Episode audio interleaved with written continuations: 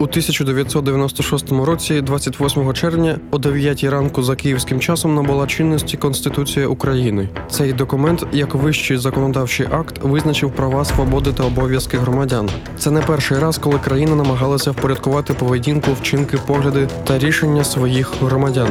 Ще у 996 році у повісті минулих літ літописець вперше згадує про страту за відхилення від правил. Більше того, чільним законодавстві більшості країн стародавнього світу був принцип око за око. І знаєте, цей принцип було легше зрозуміти на відміну від багатотисячних поправок сучасних конституцій. У підсумку формальність витіснила суть будь-якого законодавства. І тепер юристи та адвокати не дивляться на мораль, а користуються недосконалістю судових документів. Тема сьогоднішньої програми самостійне рішення.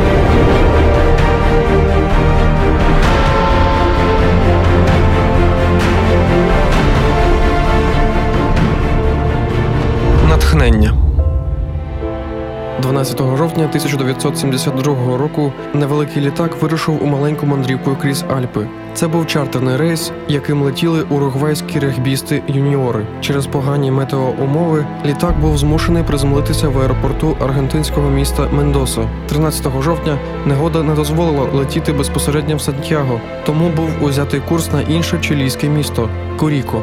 Пройшовши його, пілоти отримали команду авіадиспетчера знижуватися на Сантьяго, але через циклон робити це довелося на осліп, що і стало фатальною помилкою екіпажу. Виходячи з циклону, літак опинився прямо перед схилом гори. Незважаючи на всі старання пілотів, уникнути зіткнення не вдалося. Літак зачепив гору, втратив хвіст та крила, а далі фюзеляж понісся на шаленій швидкості по схилу та врізався в величезний замет. Під час краху з 45 залишилось 12 осіб.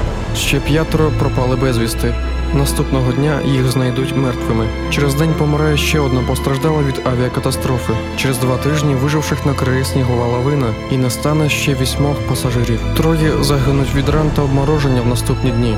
Всього з 45 пасажирів виживуть тільки 16. Рятувальники Уругваю, Чилі та Аргентини шукали літак 8 днів. Але оскільки фюзеляж був білого кольору, він зливався зі снігом, що ускладнювало пошуки. Коли прийшло перше потрясіння, ледь живі пасажири почали оглядати речі, розкидані під час катастрофи. Так вдалося відшукати кілька пляшок вина, печиво та шоколад. Воду добували, топлячи сніг на сонці. Для цього його кидали на металеві частини розваленого літака. Теплого одягу ні в кого не було, тому спали, притулившись один до одного. Коли їжа закінчилася, з'явилося запитання. Що робити далі? З урахуванням того, що порятунку було чекати ні звідки, живі вирішили їсти мертвих. Не всім це вдалося легко, адже багато загиблих були чиїмись родичами або близькими друзями.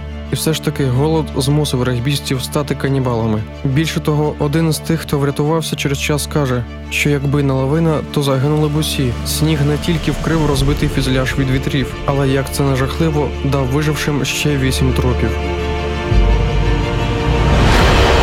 Чому стати канібалом це правильне рішення? Слухайте далі.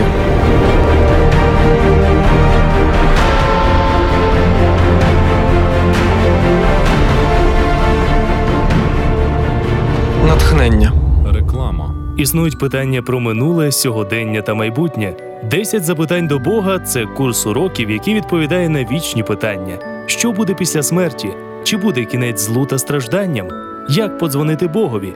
Для більш детальної інформації дзвони за безкоштовним номером 0800 30 20 20 або заходь на сайт hope.ua, де ти неодмінно знайдеш відповіді на всі найважливіші запитання. Реклама. Тема сьогоднішньої програми самостійне рішення.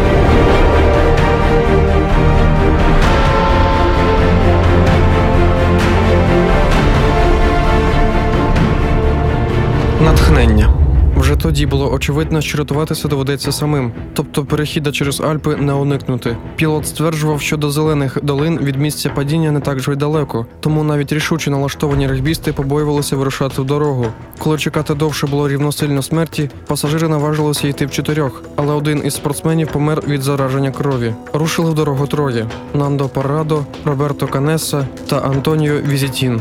Майже відразу вони наткнулися на хвостову частину літака, де й знайшли трохи їжі, одягу та сигарет, а ще акумуляторні батареї. У першу ж ніч погода різко погіршилася, та трійця ледь не замерзла. Довелося повертатися назад до фюзеляжу і всім разом шити зі шматків матерії, добутих у хвості, спальний мішок. Батареї не стали в нагоді. Спочатку їх хотіли використати для передачі по радіосигналу на порятунок, але нічого не вийшло. Батареї видавали постійний струм, а потрібен був змінний. Знову троє сміливих рушили на пошуки рятівних долин, але на третій день вони зрозуміли, що йти доведеться довго, тому одного назад у табір, а самі, забравши у нього запаси людського м'яса, пішли далі.